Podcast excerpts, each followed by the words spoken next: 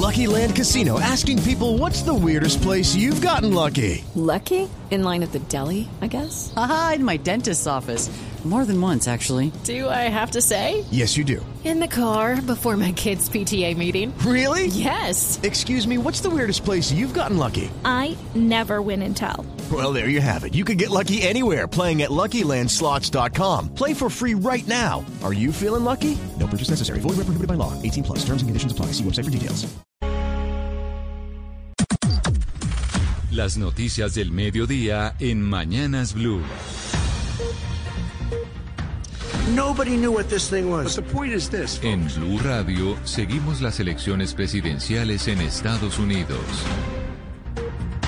Son las 12 del día en punto y sí, estamos siguiendo las elecciones presidenciales en Estados Unidos y nos vamos inmediatamente con Joana Galvis porque las agencias internacionales están señalando que es probable que Pensilvania, que en ese estado también se esté evaluando un reconteo de los votos por cuenta de lo apretada de la elección, Joana.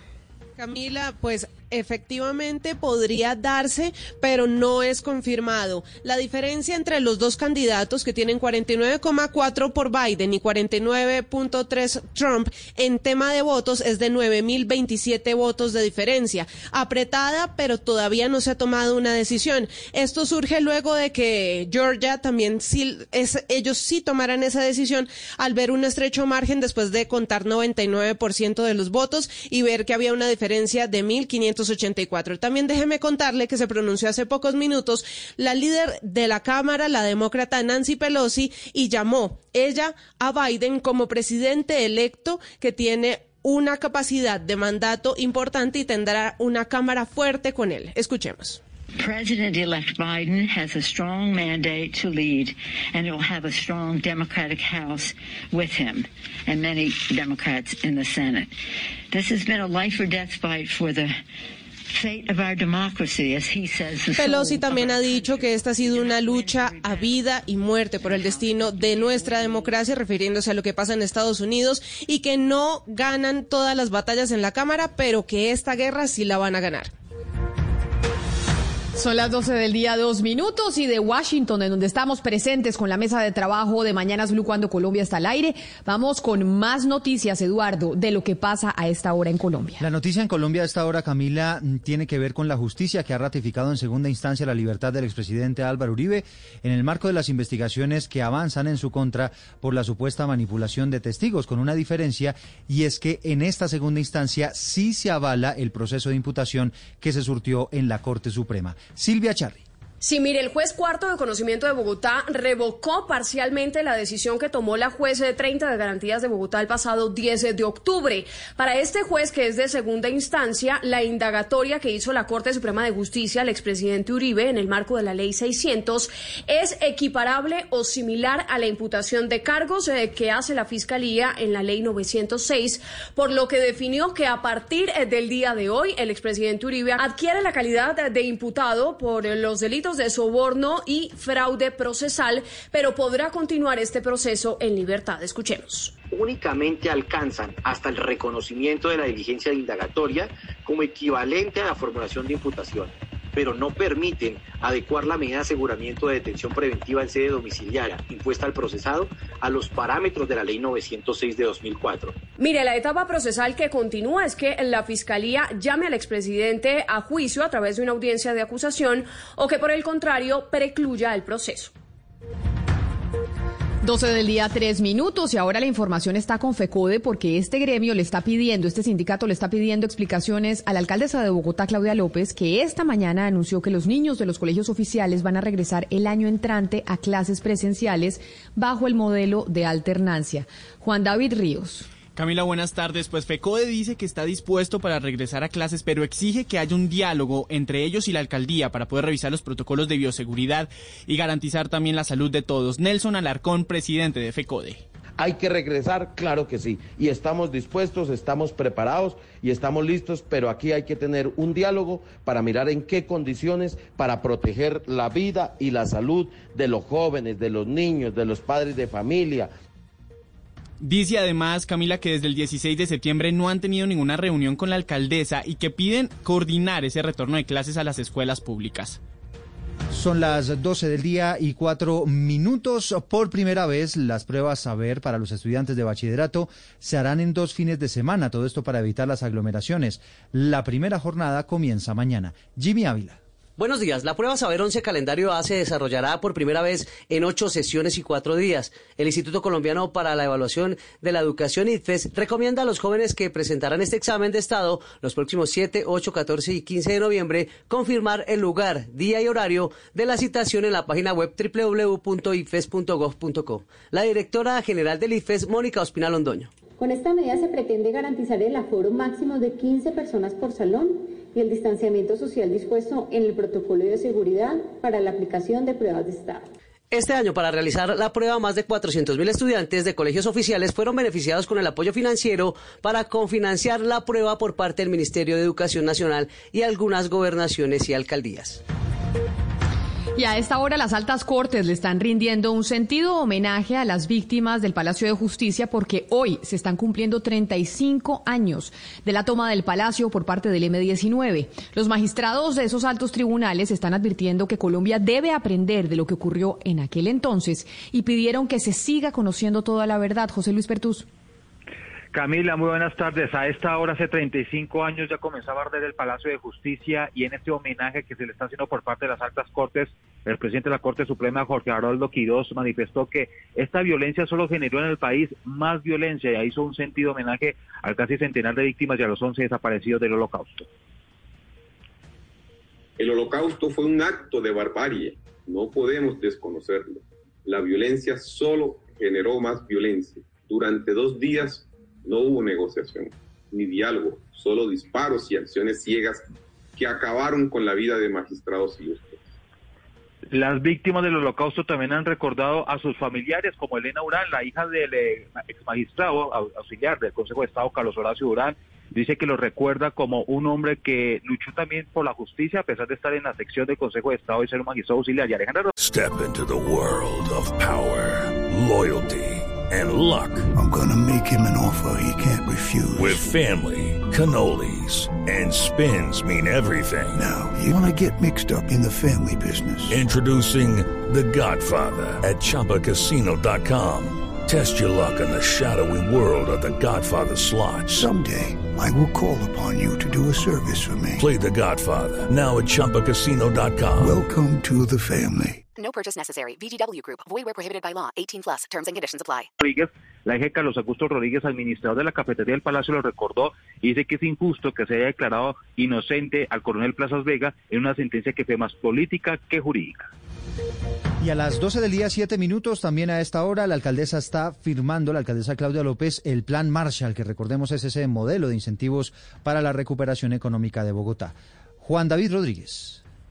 Hola Eduardo y oyentes, buenas tardes. Estamos ubicados aquí, de hecho, en la Alcaldía Mayor de Bogotá, ubicada en el centro de la ciudad. A esta hora entonces continúa el evento en donde la alcaldesa Claudia López firma este paquete de medidas económicas para la ciudad, que recordemos son dos paquetes. El primero de ellos, el Plan Marshall, que recordemos allí también se encuentra el congelamiento del aumento del impuesto predial para el año 2021 a todos los predios residenciales y no residenciales cuya base gravable sea igual o inferior a 150 salarios mínimos mensuales legales vigentes. Además, también se establece en este plan marcha le pago por cuotas de forma permanente para todos los eh, propietarios y se establece, Eduardo y Oyentes, un incremento de cerca del 14% a las plataformas tecnológicas de servicio de pedido, compra y distribución, además de entrega de productos a través de aplicaciones. Pero todo esto será hasta el año 2022. Otro paquete que firma también la alcaldesa Claudia López a esta hora tiene que ver con el cupo de endeudamiento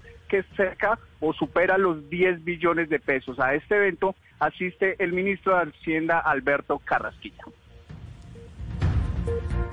Y en Neiva, las autoridades de salud iniciaron pruebas masivas de COVID-19 a quienes, a los taxistas de la ciudad, después de que 10 de ellos hayan dado positivo por el coronavirus. Mauricio Medina.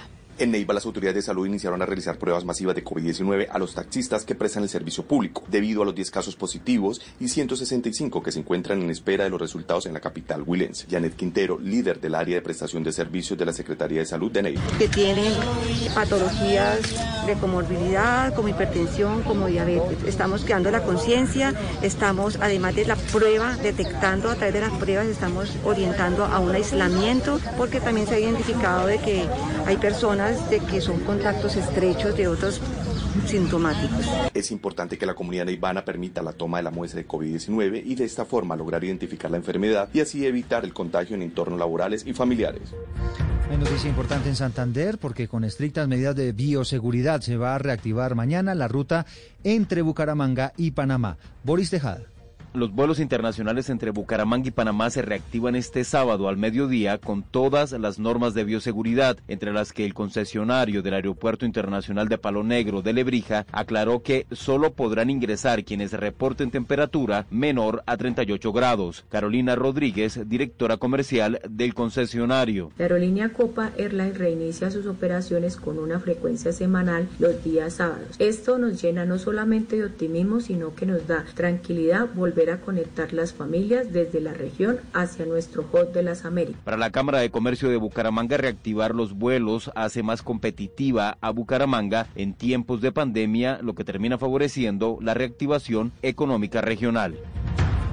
Y de Bucaramanga nos vamos para el Valle del Cauca porque mientras los comerciantes de Cali se están preparando ya para el día sin IVA, agremaciones médicas temen que durante la jornada de estos descuentos pues se presenten aglomeraciones y se disparen los contagios de COVID-19. Fabrit Cruz. El rechazo de las asociaciones médicas a una tercera jornada del día sin IVA tiene varias razones. Una de ellas revela el temor que se tiene a las aglomeraciones que deriven en posibles contagios y obliguen a un nuevo confinamiento a fin de año. Jorge Enrique Enciso es el presidente de la Federación Colombiana del Sindicato de Médicos. Si tenemos mayor contaminación, tenemos mayor posibilidades de un cierre total nuevamente. La segunda postura insiste en la precaución y el cumplimiento de las medidas biosanitarias. El médico cirujano Felipe Merizalde Salde, presidente de la Asociación de Usuarios del Hospital Universitario del Valle. Estamos en contra del, de un nuevo día sin IVA, estamos en contra de estas aglomeraciones. Es absurdo. El tercer día sin IVA está programado para el próximo 21 de noviembre. Son las 12 del día, 11 minutos. Se retrasó la construcción del metrocable Picacho en Medellín por una razón insólita. Imagínense que los ingenieros extranjeros que iban a reemplazar el cable que se cayó hace ya algunas semanas tienen visa de turista y no pueden trabajar. Valentina Herrera. En Blue Radio contamos hace un mes que el metrocable Picacho que se construye en Medellín estaba retrasado porque no habían llegado los ingenieros franceses, que son los únicos que pueden instalar el nuevo cable en reemplazo del que sufrió una falla en enero de este año. Pues bien, los ingenieros ya llegaron a la capital antioqueña, pero entraron con visa de turista, por lo que no pueden trabajar. Diego Calderón, director de este proyecto de metrocable, contó que ahora están adelantando los trámites necesarios para poder completar el proceso. Por temas logísticos los trajimos como turistas y tan pronto llegaron Medellín radicamos una solicitud de visa de trabajo para que ellos puedan ejecutar las actividades y estamos pues a la espera de que las entidades correspondientes pues nos otorguen las visas lo más pronto posible para iniciar las actividades. Sin embargo, este impasse ya afectó el cronograma de la obra. Ya no será entregada en diciembre para las pruebas técnicas, sino que los trabajos se irán hasta el primer trimestre de 2021. Y hablando de diciembre, este año no se va a instalar la tradicional iluminación navideña en el puente de Boyacá y el pantano de Vargas. ¿Por qué? Porque esos 2.200 millones que normalmente se invierten para esta actividad se van a invertir en incentivos para el sector del turismo que ha estado muy golpeado por esta pandemia. Jairo Niño.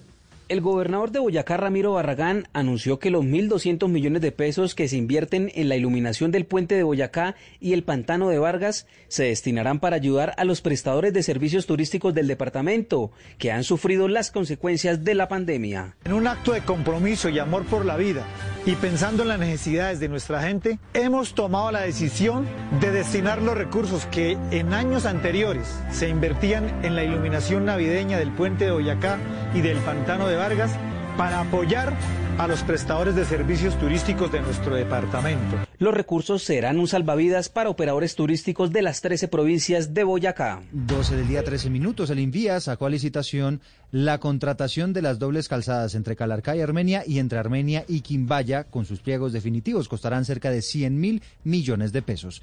Nelson Murillo. El director nacional del Invías, Juan Esteban Gil, confirmó la publicación de los pliegos de las dobles calzadas entre Calarcá y Armenia y Armenia-Montenegro y Quimbaya. El funcionario también indicó para cuándo se tiene contemplado iniciar las obras. Para garantizar que podamos dar inicio en el primer trimestre del año entrante del sector entre Calarcá y Armenia y a partir del segundo semestre del año entrante de Armenia hacia Montenegro. Las obras tendrán un costo total de 100 mil millones de pesos. La noticia deportiva.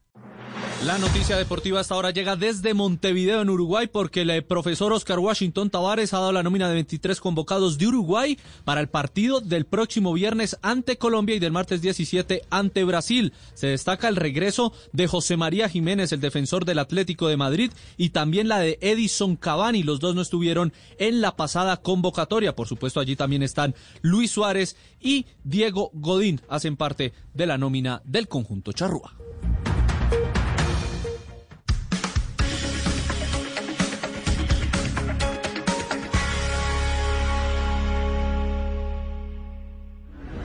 El momento ha llegado.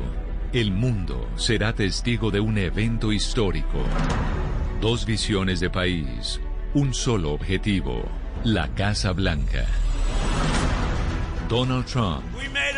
We made America into the single greatest nation in the history of the world. Judy was boring. Hello. Then Judy discovered chumbacasino.com. It's my little escape. Now Judy's the life of the party. Oh, baby, Mama's bringing home the bacon. Whoa. Take it easy, Judy.